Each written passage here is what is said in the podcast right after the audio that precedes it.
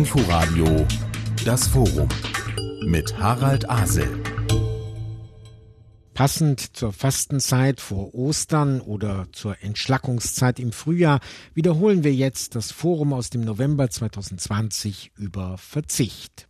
Einfacher Leben, das war vor Corona vielleicht nur ein modischer Trend. Weltweit schränkten sich immer mehr Menschen in den wohlhabenden Industrienationen gezielt ein, indem, wie sie wohnen, essen, reisen, konsumieren.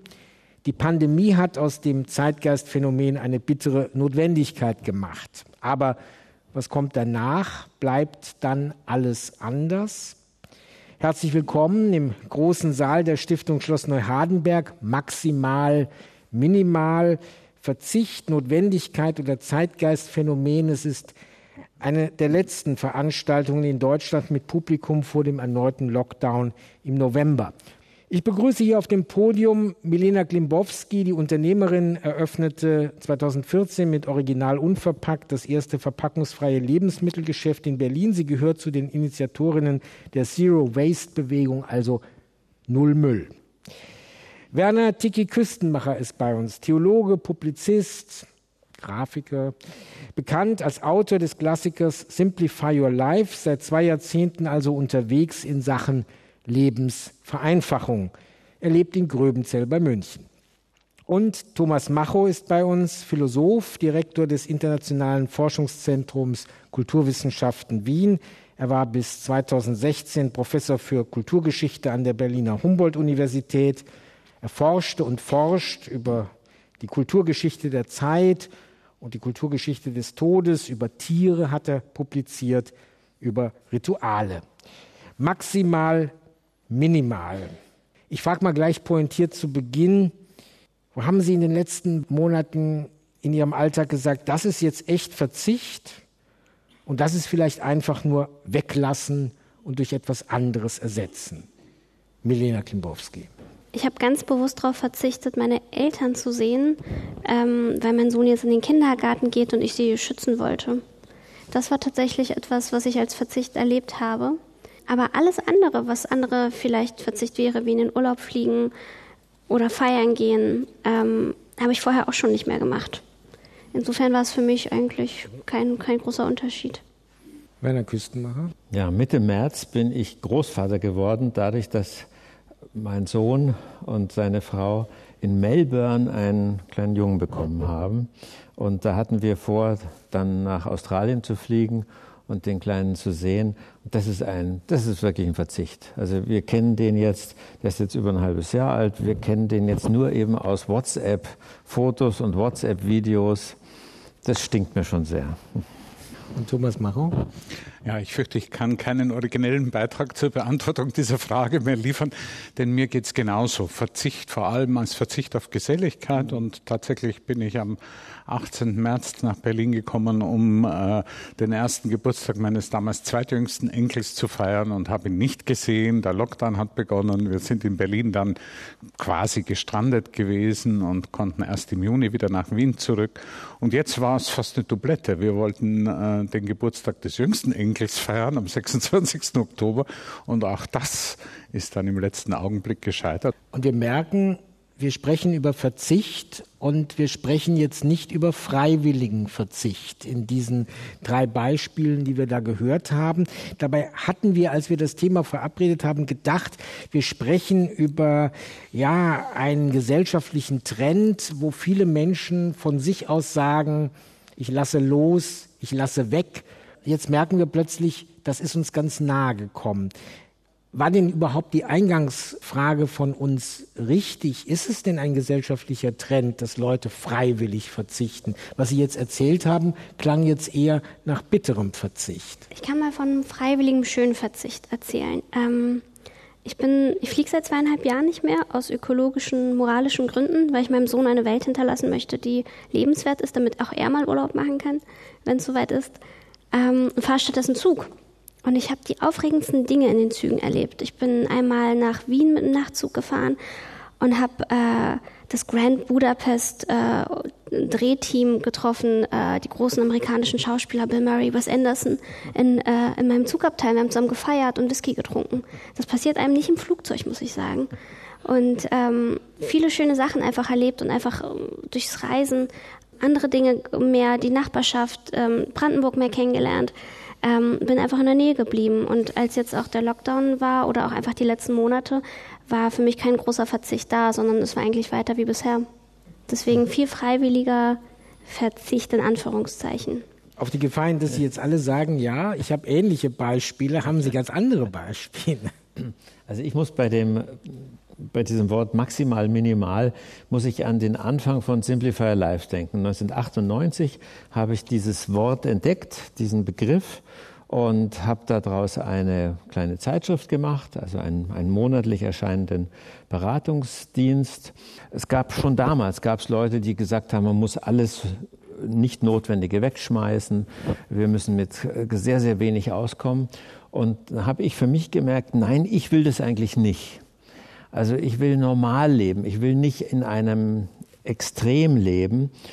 Und dann haben wir da lange drüber überlegt und dann als Untertitel für Simplify Your Life genommen, einfacher und glücklicher leben. Also diesen Komparativ, dass es eine Bewegung gibt. Wir wollen es nicht noch komplizierter machen. Komplizierter wird es von alleine.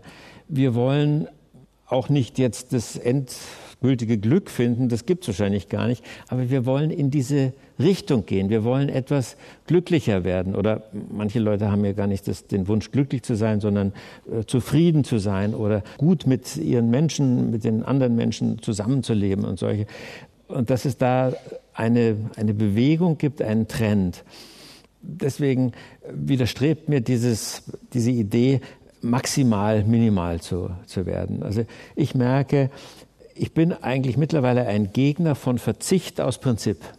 Aber das kann manchmal auch bedeuten, dass wir nicht auf etwas verzichten, sondern dass wir große Anstrengungen äh, unternehmen, dass wir großen technischen Aufwand betreiben, um zu einem besseren Leben und Zusammenleben zu finden. Thomas Macho, wenn man durch die Kulturgeschichte schaut, das ist ja nun wahrlich nicht neu. Also der alte Cato in Rom im zweiten vorchristlichen Jahrhundert, überall ist alles verderbt äh, und man muss wieder zurück. Dann steht dann immer mit großem Ausrufezeichen bei Rainer Maria Rilke, du musst dein Leben ändern. Ist es also nie schlimmer als wie immer oder gibt es auch so Wellen, dass man sagen kann, was man unter Verzicht versteht heute und vor 30 Jahren und vor 150 Jahren ist was Verschiedenes? Ja, natürlich gibt es solche Wellen und natürlich unterscheidet sich das auch. Trotzdem finde ich es mal sehr sinnvoll, an die, an die Antike, muss ja nicht Cato sein, äh, zu erinnern. Einfach deshalb, weil die ein Ideal des Verzichts, das gar nichts mit Prinzipienreiterei oder mit Moral zu tun hat oder sich das Leben kompliziert machen, sondern eigentlich einem großen Freiheitsimpuls äh, entwachsen ist. Ähm, die historische Philosophie zum Beispiel in der, in, der, in der griechischen oder auch römischen Antike hat den Verzicht nicht jetzt aus moralischen Gründen gepredigt oder empfohlen, sondern ähm, aus Gründen sozusagen der Freiheit. Denn das, was diesen Denkern äh, am, am verdächtigsten oder am, am unheimlichsten war, war die Idee, dass ich von etwas ab, mich abhängig mache. Also die Idee, dass ich nicht frei bin, dass mein Leben nicht mir gehört, das war sozusagen man muss auch sagen, in einer Sklavenhaltergesellschaft ein sehr verständlicher Impuls zu wissen, was das für eine tolle Errungenschaft ist, dass ich sozusagen Anspruch auf mein Leben erheben kann, dass ich nicht jemand anderem gehöre, sondern nur mir selbst. Das war sozusagen ein Stück Traum. Und ausgehend davon dann immer wieder zu gucken, was ist etwas, worauf ich äh, verzichten üben muss, um mich nicht davon abhängig zu machen um nicht besessen zu werden davon. Also wenn Seneca dann zum Beispiel sagt, manchmal lasse ich ein ganz tolles Mahl zubereiten, natürlich unter der Hand gesagt auch von den Sklaven, aber danach, wenn die das ganz toll gemacht haben, dann überlasse ich es ihnen und esse gar nichts. Und als im Kaiser Nero, dessen Erzieher ja bekanntlich war, äh, aufgrund von Unbotmäßigkeit den Suizid anschafft, dann kann er sogar auf sein Leben verzichten, ohne großes Trara, sagen, es gibt nichts, woran ich so hänge und das ist meine Freiheit. Ich weiß nicht, äh, meine Generation, ich habe mich weniger mit den alten Philosophen beschäftigt, aber mit dem Film Fight Club. Und da gibt es auch den berühmten Ausspruch, äh, der wirklich in die Pop-Historie eingegangen ist, alles, was du besitzt, wird irgendwann dich besitzen. Das war im Kern das, was Sie gerade gesagt haben. Das fand ich ganz toll. Ähm, weil es ist so, sobald man sich mit Konsum auseinandersetzt, was möchte ich haben und das brauche ich, um glücklich zu sein, ist man sofort in diesem Kreislauf, in diesem dopaminsüchtigen Kreislauf des Anschaffens, Habens und sobald man diese Dinge hat, muss man sie auch verstauen. Ähm, mein Freund und ich diskutieren nicht darüber, was wir uns kaufen wollen, sondern die Regale, die wir anschaffen müssen, um dieses Zeug zu verstauen. Das ist ähm, ein Teufelskreislauf. Und äh, nicht nur Thomas Macho weiß, dass Regale, die voll mit Büchern sind, natürlich auch manchmal ein Problem sein könnten. Mir ist ein Satz bei Milena Klimbowski aufgefallen. Sie sind Jahrgang 1990, aber Sie haben ein Buch geschrieben ohne Wenn und Abfall. Und da heißt es, bevor ich selbst besser leben konnte, musste ich auch erstmal verstehen, was besser überhaupt bedeutet.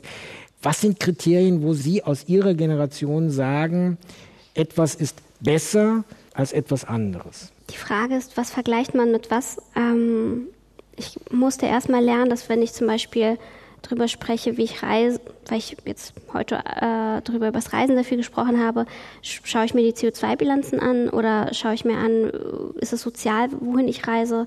Also man muss erstmal Kriterien für sich festhalten, ob es ökologische, soziale Normen sind. Und im zweiten Schritt erst habe ich ähm, bin ich in die Tiefe gegangen. Ich möchte wenig Müll produzieren, ich möchte die Ressourcen der Erde schonen, ich möchte aber auch wenig CO2 produzieren. Ich will am liebsten alles auf einmal und das ist ganz schön schwer. Wenn Millionen Menschen, Werner Küstenmacher, ihre Bücher gekauft haben, dann müssen sie vermuten, also diese Menschen, dass sie eine Antwort darauf wissen, was eigentlich einfacher ist. Muss ich nur strukturierter meinen Alltag gestalten oder mit einer To-Do-Liste arbeiten, um möglichst viel in 24 Stunden hineinzubringen, dann ist das möglicherweise etwas anderes als das, was Sie meinen mit Vereinfachen des Lebens. Also ich grübel eigentlich heute noch über den Erfolg von diesem Buch Simplify Life und dem Ganzen, äh, was da drumherum ist. Ich glaube, das Buch verdankt seinen Erfolg auch dem Zeitpunkt, wo es rauskam, nämlich ein paar Tage nach dem Anschlag vom 11. September 2001. Also es kam in eine Zeit, wo die Menschen sehr aufgewühlt waren, wo sie sich gefragt haben, was zählt wirklich? Äh, mit was für einem Kleinkram befasse ich mich überhaupt, wie kann ich das vereinfachen. Und da habe ich, und das ist ja nicht von mir, sondern ich habe das halt zusammengestellt, was es alles für Möglichkeiten gibt, um mit diesem ganzen äh, Kram des Alltags besser zurechtzukommen. Dahinter steckt äh, doch der Gedanke, wir haben zu viel. Und da bin ich mittlerweile doch sehr skeptisch geworden gegenüber meiner eigenen Grundidee von Simplify Life. Ich bin kein Naturwissenschaftler, ich bin Theologe. Und mir fällt Folgendes auf äh, in den letzten 20 Jahren, dass bestimmte Sachen, die wir Gott sei Dank überwunden haben in der Religion, äh, dass die hinübergewandert sind, sich säkularisiert haben in unserer Einschätzung von Natur und von Welt. Wir haben eine, in der Theologie sagt man dazu, eine negative Anthropologie. Der Mensch ist schlecht von Jugend an. Also der Mensch ist Sünder, äh, ist so der, der, der Urgedanke der katholischen, auch der evangelischen Theologie, der paulinischen Theologie. Und dagegen habe ich als glaubender Christ, als Theologe eigentlich, äh, kämpfe ich immer mehr dagegen an. Also dieses negative Menschenbild finde ich furchtbar. Dann dachte ich mir, jetzt haben wir das so allmählich überwunden, kämpfen uns da langsam los. Und jetzt bemerke ich, dass das in der säkularen Weltbetrachtung hinübergewandert ist. Also zum Beispiel der UN-Generalsekretär Guterres, der hat vor ein paar Monaten mal gesagt, die Natur ist böse, glaube ich, auf uns. Wir haben die Natur schlecht behandelt und jetzt schlägt sie zurück. Also jetzt kommt die Klimakatastrophe und alles Mögliche. Und ich finde das furchtbar. Also dagegen kämpfe ich mittlerweile, äh, dass wir auf der Erde sind, ist ein großartiges Geschenk. Und dass wir jetzt sieben, acht, neun Milliarden Menschen werden, ist nicht schrecklich, sondern es ist großartig, dass wir uns als Art so hervorragend entwickelt haben. Äh, und jeder Mensch, der auf die Welt kommt, äh, ist wertvoll. Und ich sehe eine Zukunft, jetzt auch im Blick auf Corona oder im Blick auf die Klimaveränderung und so, wir müssen auf diesem Weg weitergehen. Wir können nicht sagen, wir Menschen ziehen uns zurück. Es ist überhaupt schrecklich, dass wir hier auf diesem schönen Planeten sind. Wir sollten hier uns wieder zurückziehen und äh, dann wird es hier wieder ein Paradies. Daran glaube ich nicht. Und das ist ein Gedanke, den entdecke ich in ganz vielen, äh, so, so subkutan, in äh, ganz vielen Äußerungen von, auch von Wissenschaftlern, dass sie sagen, eigentlich war das überhaupt falsch, dass wir angefangen haben, hier so etwas Schönes zu, zu schaffen. Verzicht, Notwendigkeit oder Zeitgeistphänomen, ein Gespräch auf Schloss Neuhardenberg am 1. November 2020, unmittelbar vor dem neuen Corona-Lockdown, der uns ja zu weitreichendem Verzicht zwingt, mit der Unternehmerin Milena Klimbowski, dem Philosophen Thomas Macho und dem Publizisten Werner Tiki Küstenmacher. Und Werner Küstenmacher hat eben gerade gesagt, wir als Teil der Natur sind nicht das Gegenüber, das äh, sich selber zum Verschwinden bringen soll, zum Beispiel durch eine Form von Kargheit oder von Fasten. Thomas Macho. Stimmen Sie dem zu? Teilweise. Also dem, dem Satz, ob der Mensch gut oder böse ist, ist eine Diskussion, die tobt seit wenn man so will, seit Jahrtausenden und immer wieder mit neuen Argumenten und ist allein deshalb falsch, weil es den Menschen nicht gibt.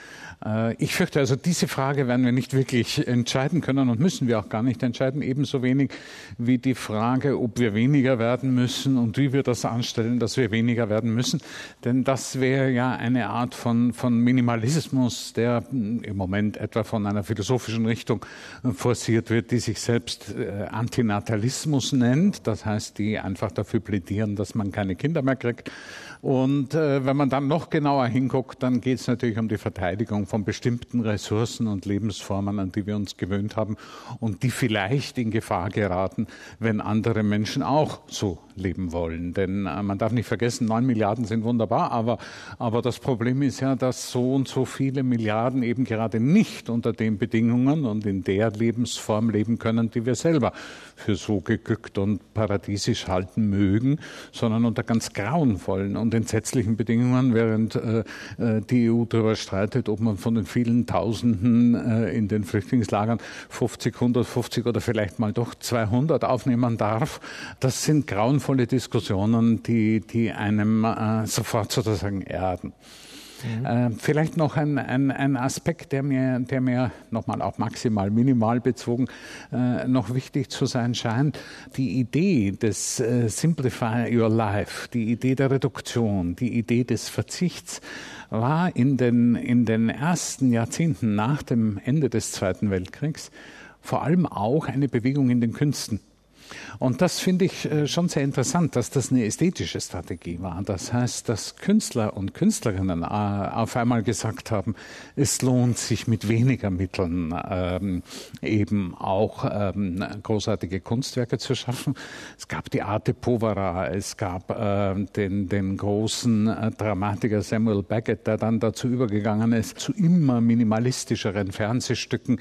Das waren Bewegungen, die es in den Künsten vielfach gegeben hat und die, an die zu erinnern deshalb auch so wertvoll ist, weil man daran erkennen kann, dass das auch in gewisser Hinsicht jenseits der Frage nach Moral und jenseits der Frage auch nach dem ist der Mensch gut oder böse passiert ist, sondern auf der Suche nach der Entdeckung von Ausdrucksformen, die mit wenig viel sagen können. Mit wenig viel sagen. Jetzt brechen wir das mal runter, sagen wieder auf unsere Alltagswelt. Milena Klimbowski, wie sind Sie nun eigentlich dazu gekommen zu sagen, ich mache mal ganz praktisch einen Laden auf, wo ich versuche, ob wir auf viele Dinge, viele liebgewordene Dinge einfach verzichten können? Ich war jung und dumm, kurz gesagt. Ich war 22 Jahre alt und habe studiert und dachte, was wäre, wenn, die große Frage. Habe abends ein, zwei Schnaps getrunken mit einer Freundin und dann haben wir rumfantasiert und uns festgestellt, dass Plastikmüll ist das, was uns stört. Das ist, was auch nicht gut ist fürs Ökosystem. 2050 wird es mehr Mikroplastik mehr geben als Fische. Das ist auch nicht mehr so lange hin.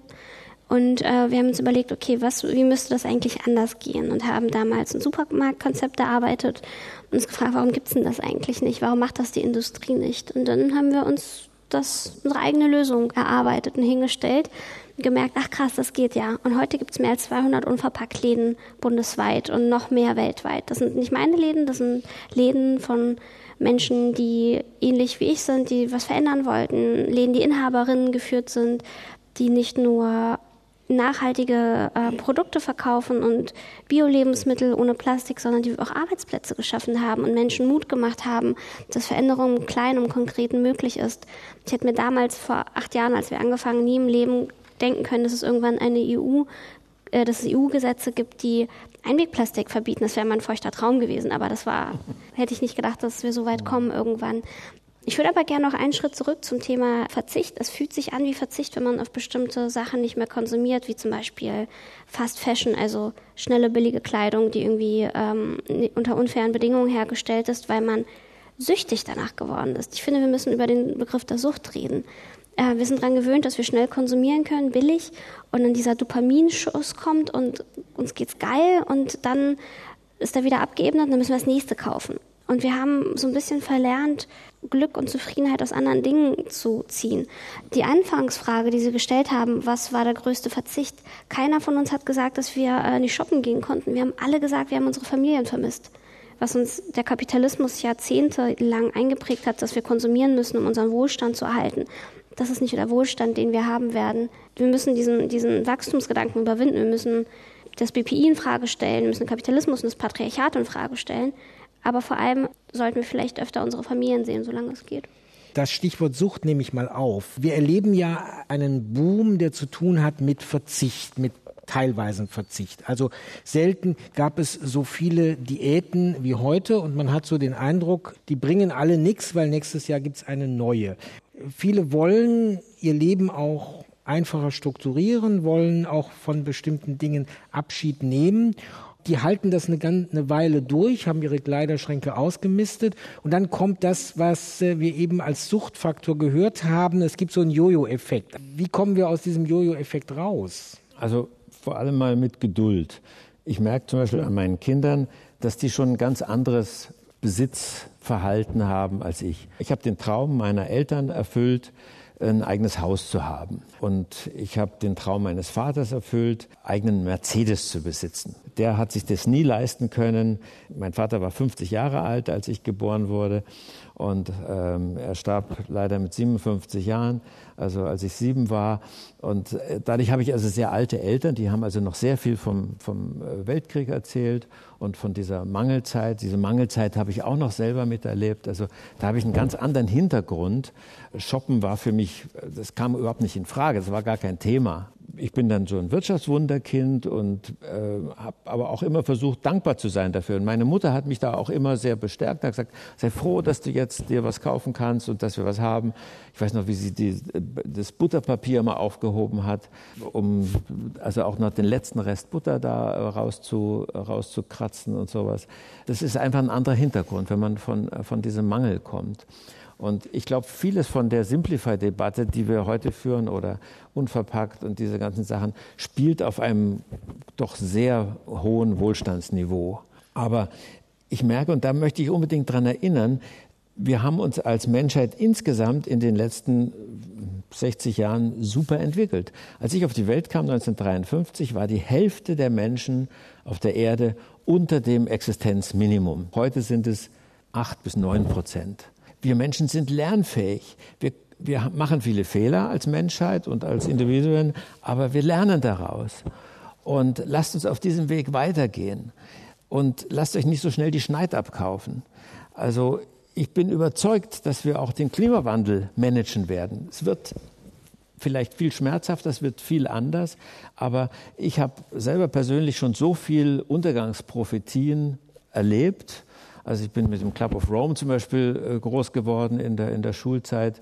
Die haben gesagt, dass im Jahr 2000 die Hälfte der Menschheit verhungert sein wird. Das ist alles nicht eingetreten. Und deswegen glaube ich auch, dass wir, wir werden auch Corona meistern. Wir werden auch andere Seuchen meistern. Sie haben schon selber gesagt, wir sind, wir leben in einem äh, sehr reichen Land, wir, wir sind alle hier sehr wohlhabend. Wir haben gewisse Privilegien, ähm, Akademikerprivilegien, dass wir eine weiße Hautfarbe Privilegien. Die wenigsten hier sind, haben vermutlich einen äh, ja, Migrationshintergrund. Und dadurch haben wir auch diese Gewissheit mitbekommen. Ich habe Migrationshintergrund, ich kenne das, ich kenne Diskriminierung, habe ich erlebt anhand meiner Eltern. Ich habe ein weniger positiven Ausblick manchmal aufgrund meiner Erfahrung. Und ich glaube, so geht es vielen Menschen. Sie wissen, es kann anders kommen und schlimmer als befürchtet. Es, man muss Mut haben und positiv sein, das denke ich auch, weil sonst würde man erst gar nicht dafür kämpfen. Es zählt jedes Grad, was wir in der Klimakrise verhindern können. Aber ähm, dafür müssen wir auch was tun. Dass jetzt, wie der Club of Rome vorhergesagt hat, nicht die Hälfte der Menschheit verhungert hat, lag ja vermutlich daran, dass bestimmte Maßnahmen ähm, umgesetzt wurden und bestimmte politische Richtlinien. Und deswegen finde ich, reicht es nicht aus zu sagen, ich habe das Gefühl, es wird alles gut. Ich finde es schön, es nee, tut nee, mir gut, das zu hören. Gottes Willen. Also das auf keinen Fall. Also wenn ich gefragt werde, ob ich Optimist bin oder äh, Pessimist, dann berufe ich mich immer auf Hans Rosling, einen, einen äh, schwedischen Mediziner. Der hat gesagt, er ist Possibilist. Also er sieht die Möglichkeiten. Es gibt auch so ein ähnliches schönes Zitat von Melinda Gates, die hat, glaube ich, gesagt, Optimismus heißt nicht, dass alles gut wird, sondern dass wir es gut machen können, wenn wir uns anstrengen. Da bin ich jetzt gleich bald bei dem Punkt, was wir eigentlich meinen, wenn wir wir sagen. Also mhm. wir sprechen ja hier, das äh, fließt ja zwischen du musst dein Leben ändern, individuelle Entscheidungen auf bestimmte Dinge zu verzichten, andere Dinge zu pushen und die Frage, wie wir das als Gesamtgesellschaft hinbekommen, beziehungsweise wie wir Mehrheiten organisieren, um bestimmte Dinge durchzusetzen. Und das ist immer dann die Frage, wo wird der Einzelne gefragt und wo fragen wir möglicherweise politische Entscheider. Ich würde aber gerne noch einen kleinen Schritt an der Stelle nochmal zurückgehen und zwar, weil Sie alle mein schönes Angebot nicht angenommen haben mit dem Hinweis äh, äh, der Diäten, es geht rauf und es geht wieder runter, alles hat seine Zeit. Thomas Macho, früher gab es feste Fastenzeiten und anschließend Zeiten, in denen das Leben auch wieder richtig gefeiert wurde. Heute ist das säkular, also am Earth Hour Day wird eine Stunde lang das Licht ausgeschaltet und viele fühlen sich dann gut. Wenn Sie auf die Rituale schauen, wie sehr ist das eine moderne Form von Ablasshandel? Wie sehr ist es eine Motivierung, gemeinsam in eine Richtung zu gehen, die vielleicht das tiefe Eingreifen des Menschen in die Erde ein wenig weniger stark macht? Natürlich ist es das auch. Natürlich ist es der Versuch, sozusagen auch halt ein, ein, ein wenig zu reduzieren, ein wenig zu machen. Wobei es hier auch Unterschiede gibt, die, auf die man äh, zu sprechen kommen muss. Also dass wir zum Beispiel, und das erlebe ich ja bei meinen Kindern dann schon recht auffällig, äh, dass wir zum Beispiel äh, mit unserem äh, Ernährungsbedürfnissen anders umgehen könnten. Diät allein, um bloß um abzunehmen, spielt auch eine Rolle, denn eins der schönen äh, Ergebnisse, die Hans Rosling auch in seinen Forschungen und in seinen Statistiken erzielt hat, ist natürlich auch, dass wir zwar inzwischen seltener als Menschheit als noch vor 50 Jahren an Unterernährung und Hunger sterben, dafür häufiger an Fettleibigkeit und Diabetes und weshalb Yuval äh, Harari in seinem Buch über den Homo Deus dann auch bemerkt hat, heute sei ja äh, Zucker wesentlich gefährlicher als Schießpulver, weil nämlich sehr viel mehr Menschen an, an, am Zuckerverbrauch zugrunde gehen als äh, durch Kriege und Gewalt. Das kann man alles auch sozusagen ironisch und zum Teil auch ähm, amüsiert ein Stück weit mit zur Kenntnis nehmen. Die Frage nach dem Fleischkonsum ist trotzdem eine deshalb so spannende und drängende, weil es natürlich auch eine Vielzahl von Kulturen auf der Welt gibt, die sowieso nie zentral, so zentral wie wir auf Fleischkonsum gesetzt haben. Was mir noch ein, ein wichtiger Gedanke zu sein scheint, auf den man äh, kommen könnte, auch gerade mit, mit, mit Blick auf das, was äh, Milena vorhin äh, ausgeführt hat, das ist der Zusammenhang mit unserem Wirtschaftssystem. Was am Club of Rome nämlich richtig war, war der Titel des Buchs. Die Grenzen des Wachstums beschäftigen uns nach wie vor. Dass wir in einem Wirtschaftssystem leben, das auf unbegrenzbares Wachstum aus ist und, und das auch machen muss. Und selbst sozusagen grüne äh, Wirtschaftswissenschaftler wie, wie Binswanger sagen, also ganz ohne Wachstum werden wir es nicht schaffen. Dann kollabiert das gesamte System und dann, dann ist unsere Wirtschaft am Hund. Das ist äh, der eine Aspekt. Der andere Aspekt, der mit unserem Wirtschaftssystem in Zusammenhang steht, ist äh, die Frage nach den Schulden. Also dass Kapitalismus überhaupt nur funktioniert auf der Basis von Krediten, auf der Basis von Schuldenwirtschaft, könnte einen doch mal auf die Idee bringen, die Etymologie des Wortes Verzichten noch mal genauer anzusehen. Verzichten und Verzeihen hängen eng miteinander zusammen.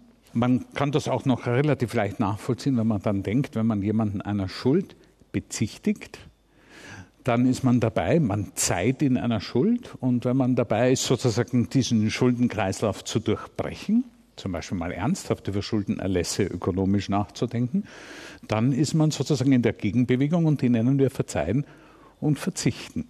Also verzichten heißt auch eigentlich ursprünglich auf eine Schuldforderung zu verzichten. Und das finde ich sehr interessant und spannend, weil das nämlich sozusagen äh, tatsächlich an die Fundamente unseres ökonomischen Systems rührt. Interessant ist daran ja, Milena Klimbowski, dass Sie ja auch Unternehmerin sind. Ist Ihnen da bewusst, das ist eine kleine Nische, die nur existieren kann, weil Aldi an, weil es eben nebendran eben auch Aldi und Lidl gibt? Oder ist es etwas, wo ich sage, ich probiere hier für euch mal was aus, was übernehmbar ist? Ich wohne in Kreuzberg. Äh, ich habe eine Bio-Supermarktkette bei mir um die Ecke. Und wenn ich da jeden Tag mit dem Fahrrad vorbeifahre, auf dem Weg zum Büro, äh, sehe ich jeden Morgen, wie die Laster kommen und den Müll von denen abholen. Und das sind so, man nennt die Rollwegen. Das sind so zwei Quadratmeter voll, davon stehen mal vier, fünf Stück da und alles ist voll Plastikmüll oder Papiermüll. Und das jeden Tag. So viel Müll machen wir in meinem Laden in, weiß ich nicht, ein bis zwei Wochen, was die an einem Tag machen, was ich nur sehe. Und äh, von diesen Supermärkten gibt es 50 Mal oder 100 Mal mehr in Berlin als von meinem, meinen Läden. Ich habe inzwischen zwei. Wenn ich da vorbeifahre, muss ich immer krass schlucken, weil ich denke, krass, was mache ich hier eigentlich? Es ist halt doch echt praktisch gesehen sehr wenig, was wir einsparen. Aber was wir bewegen, ist auf einer ganz anderen Ebene. Wir machen Führungen mit Schulklassen, mit Unternehmen. Ich habe von IKEA, Unilever, Mercedes, mit all den großen Vorständen gesprochen, ähm, die bei uns vorbeigekommen sind. Ich habe Vorträge international gehalten, ähm, als ich damals noch geflogen bin. Was wir machen, ist ganz viel Aufklärung auf einer anderen Ebene. Wir zeigen, man kann anders wirtschaften, man kann anders mit Mitarbeitenden umgehen. Wir müssen keine Überstunden machen, wir müssen keine Leute ausbeuten, wir müssen nicht ähm, den Menschen immer nur als Human Resource sehen, als Arbeitskraft, sondern versuchen ihn als Ganzes zu sehen. Wir können anders arbeiten. Und was wir machen, ist, wir gehen mit gutem Beispiel voran. Wir haben zum Beispiel einen Online-Kurs, den wir in Deutschland und weltweit anbieten. Den haben Leute von Costa Rica bis Mexiko, Neuseeland gebucht und da ihre Unverpacktläden aufgemacht und da vor Ort ihren kleinen Wandel gemacht. Also mir ist völlig klar, dass am Ende immer noch sehr viel Plastik in den Meeren landet. Aber mir ist auch klar, dass wir unglaublich viel auf einer inspirierenden, motivierenden, anderen Ebene bewegen, die es halt auch braucht. Es geht natürlich in einer Gegend wie Kreuzberg, weil es ein Publikum gibt, das auch bereit ist. auch, auch in Hintertupfing. Es gibt inzwischen in Deutschland echt in so kleinsten Dörfern kriege ich Nachrichten, wo ich nicht wusste, dass es die gibt. Nicht nur in Kreuzberg, sogar in München. Die fehlende Konsumlust der Verbraucher ist in diesem Corona-Jahr ein großes Thema. Eine wachstumsgetriebene Ökonomie leidet darunter, dass Menschen auf bestimmte Einkäufe verzichten. Gerade kam die Horrormeldung. Rückgang an verkaufter Schweizer Schokolade Januar bis August 2020 14,3 Prozent. Grund Corona. Vielleicht haben die ja alle die Zeit genutzt und machen ihre Pralinen selber. Aus dem großen Saal im Schloss Neuhardenberg in Zusammenarbeit mit der Stiftung Schloss Neuhardenberg das Forum im Inforadio maximal minimal. Wir sprechen über Verzicht, aber eigentlich sprechen wir schon lange über andere Formen mit den Angeboten, die uns die Konsumwelt, aber eben auch die Sinnwelt machen, umzugehen. Wir sprechen hier mit Werner Tiki Küstenmacher, Erfolgsautor von Simplify Your Life, mit Milena Klimbowski, Gründerin des verpackungsfreien Lebensmittelgeschäfts Original Unverpackt und mit dem Philosophen Thomas Macho, Internationales Forschungszentrum Kulturwissenschaft in Wien. Nun gibt es ja diesen berühmten Rebound-Effekt. Also alles das, was wir möglicherweise geschafft haben, kommt durch die Hintertür wieder rein. Also mein Schreibtisch ist aufgeräumt, aber er füllt sich wieder von selber.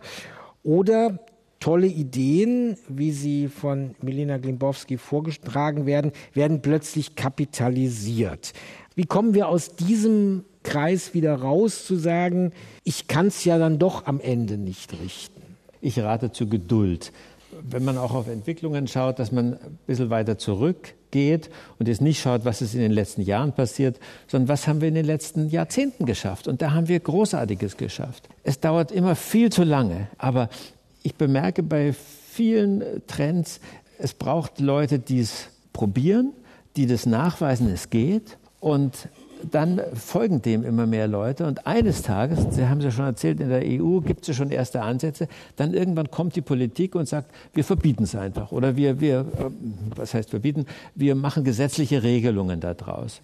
Aber Sie sagen jetzt, und dann kommt die Politik und macht. Das klingt jetzt so wie äh, irgendwie ein UFO landet und nee, guckt sich das an hier in Kreuzberg und sagt, super, machen wir jetzt auch. Das ist ja etwas, was ausgehandelt werden muss und was auch erkämpft also werden muss. Ich glaube an die Demokratie.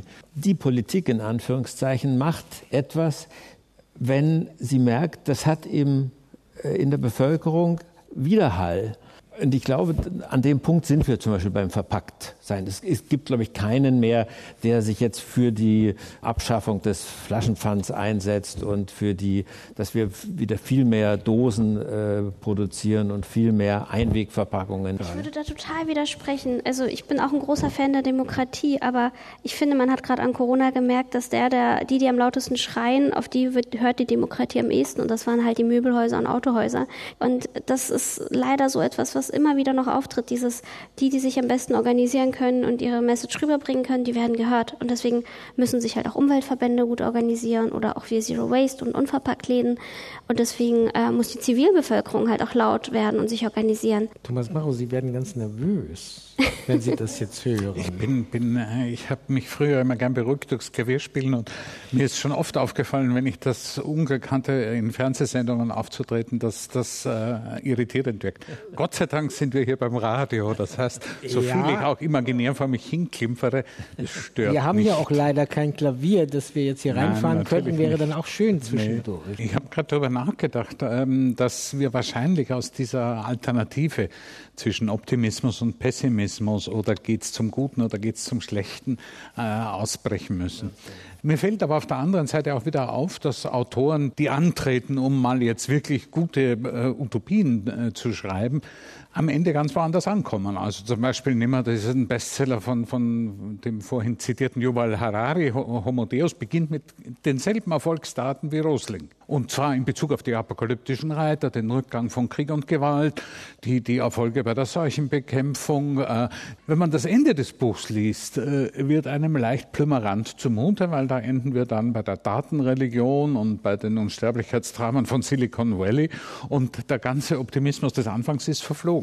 Wenn man das letzte Buch von James Lovelock, dem äh, Erfinder oder Begründer der Gaia-Ökologie liest, fängt auch ganz optimistisch und wunderbar an, als wollte er eine Utopie entwerfen.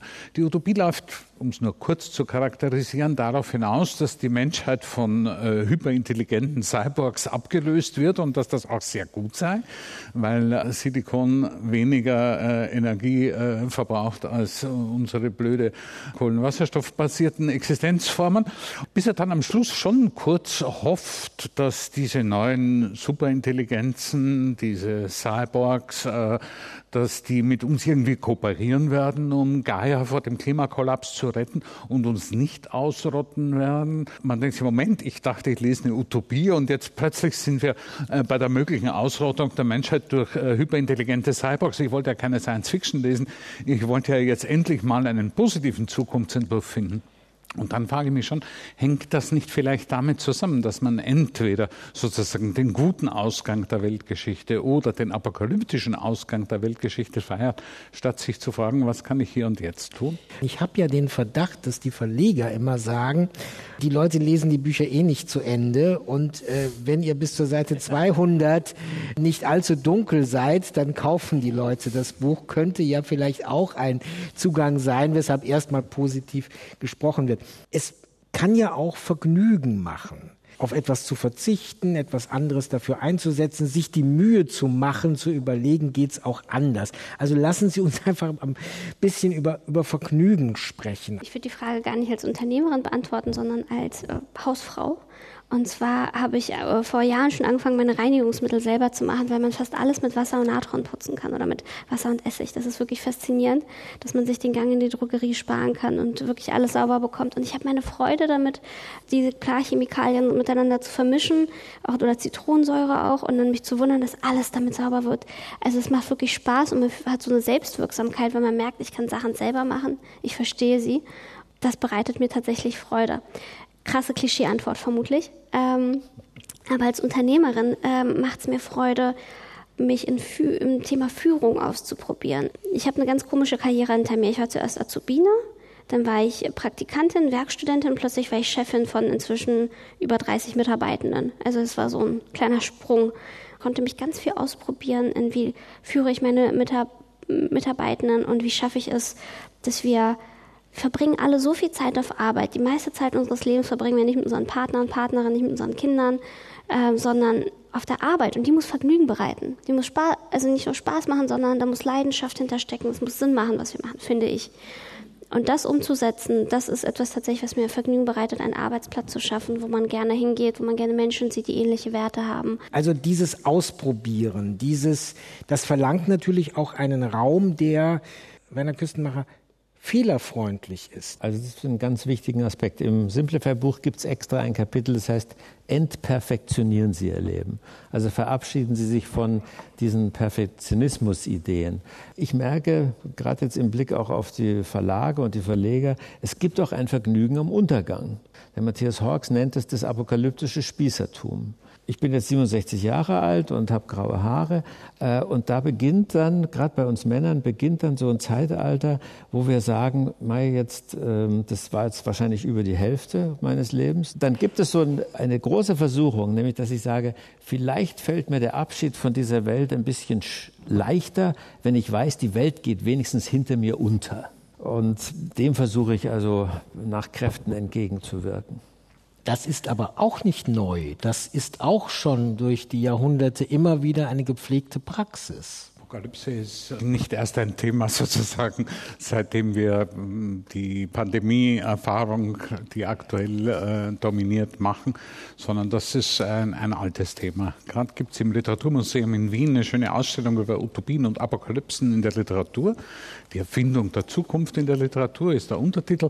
Und äh, das Beunruhigende an der Ausstellung ist natürlich, dass man auch, wenn man jetzt in die Literatur geht, äh, halt im Wesentlichen apokalyptische Literatur findet. Und, äh, und keineswegs leider nur von Menschen, die so alt sind wie, wie wir beide. Ich bin ja schon sogar ein Jahr älter, also 68 Jahre alt. Und natürlich ist das ein, ein Aspekt, der äh, da eine Rolle spielt, dass man sich denkt, es könnte für Menschen, die äh, ihrer eigenen Endlichkeit und Sterblichkeit stärker bewusst werden, aufgrund ihres Alters, eine Verführung sein, die, die Apokalypse an die Wand zu malen. Es sind aber nun gerade leider nicht nur alte Menschen, die solche Literatur schreiben, die solche Essays schreiben, die solche Prognosen fabrizieren. Ist es vielleicht auch so, weil es leichter zu schildern ist als das Gegenteil? Das ist ja das Problem, das die Religion immer hatte. Also den Himmel sozusagen toll auszumalen, ist kaum wirklich geglückt, während Höllenbilder und Höllendarstellungen gibt es auch genug. Und die erste große Kritik an der, an der christlichen Unsterblichkeitslehre ist paradoxerweise im selben Jahr erschienen wie Thomas Morus Utopia. Und die hat vor allem darauf hingewiesen, dass Unsterblichkeit deshalb für die meisten Menschen auch nicht so ein furchtbar äh, erwünschenswertes Gut sei, weil sie befürchten müssten, sie in der Hölle zu verbringen. Denn die Hölle war plausibel, die Hölle war präsent und die Hölle wurde leider auch von nicht wenigen Kirchenfürsten und Inquisitoren ja auch auf Erden schon hergestellt. Ein zweites Element, was eine Rolle spielt, ist äh, ganz sicher, dass man die Apokalypse immer sich ereignisförmig vorstellen kann. Also alle großen Desasterfilme, die wir kennen, die äh, äh, mit allen möglichen apokalyptischen Reitern spielen, haben eine Narration, die man wahrscheinlich sehr einfach in anderthalb bis zwei Stunden äh, erstens versteht, zweitens mit großartigen Bildern ausstatten kann und drittens dann manchmal auch noch mit einer glücklichen Lösung am Ende. Machen Sie mal einen Film von anderthalb oder zwei Stunden, in dem es um, um, das, um das Himmelreich oder um das Paradies auf Erden geht. Das ist extrem viel schwerer und daher auch extrem viel seltener. Um nicht zu sagen, es passiert kaum oder nur sehr ausnahmsweise. Aber daran müssen wir halt auch arbeiten. Wir müssen unsere Fantasie entwickeln. Wir müssen sozusagen sowas wie utopische Kreativität entwickeln und einfach fantasieren, wie es auch anders möglich sein könnte, statt immer begeistert auf die ereignisfixierten apokalyptischen Darstellungen und Berichte zu achten. Mir ist da ja der Münchner im Himmel eingefallen, der es extrem langweilig findet, dass er von 8 bis 12 Uhr frohlocken und von 14 bis 18 Uhr Hosianna singen soll Eben, ne? und deshalb wieder zurück zur Erde kommt. Da gehen wir jetzt auch wieder nochmal hin. Wir haben in diesem Gespräch, wie ich finde, es ganz gut geschafft, Corona immer mit im Blick zu haben, aber uns nicht von Corona dominieren zu lassen. Was können wir denn jetzt versuchen richtig zu machen, was wir später auch festhalten wollen in unserem Leben? Oder ist das eine Benutzung der Pandemie, die eigentlich nicht gestattet ist? Doch. Also ich muss sagen, ich habe mich letztens unterhalten ähm, mit Freunden und mich versucht zu erinnern an die ersten Tage und Wochen der Pandemie im März und gemerkt, diese Routinen, dieses tägliche ist bei mir völlig weg. Daran kann ich mich kaum erinnern. Dieses Aufstehen, Frühstück machen fürs Kind, rausgehen, aber woran ich mich erinnere, sind einzelne schöne Momente, wie endlich das perfekte Banana Bread geschaffen zu haben. Die ersten Radieschen, die in meinem kleinen neuen Garten gewachsen sind und so solche Sachen. Und ich würde mir ganz bewusst jetzt diese, diese Momente konstruieren und bewusster diese schaffen wollen, aus diesen Routinen ausbrechen. Also es ist wie ein Laboratorium, in dem wir neue Möglichkeiten ausprobieren. Ich bin geborener Münchner und ich war, glaube ich, zwei oder dreimal auf dem Oktoberfest und fand es jedes Mal schrecklich. Und jetzt ist es ausgefallen und München ist immer noch München. Äh, und so geht es bei ganz vielen äh, Sachen, denke ich. Also ich versuche zum Beispiel auch unserer Tochter, die jetzt gerade in Berlin äh, wohnt, die ist so Anfang 20, versuche ich immer zu sagen, du, diese, diese Partykultur bringt dich nicht wirklich weiter im Leben. Also wenn du im, im kleinen Kreis mit Menschen was Neues entwickelst, wird dich selber weiterbringen und glücklicher machen als diese bacchanalischen Veranstaltungen.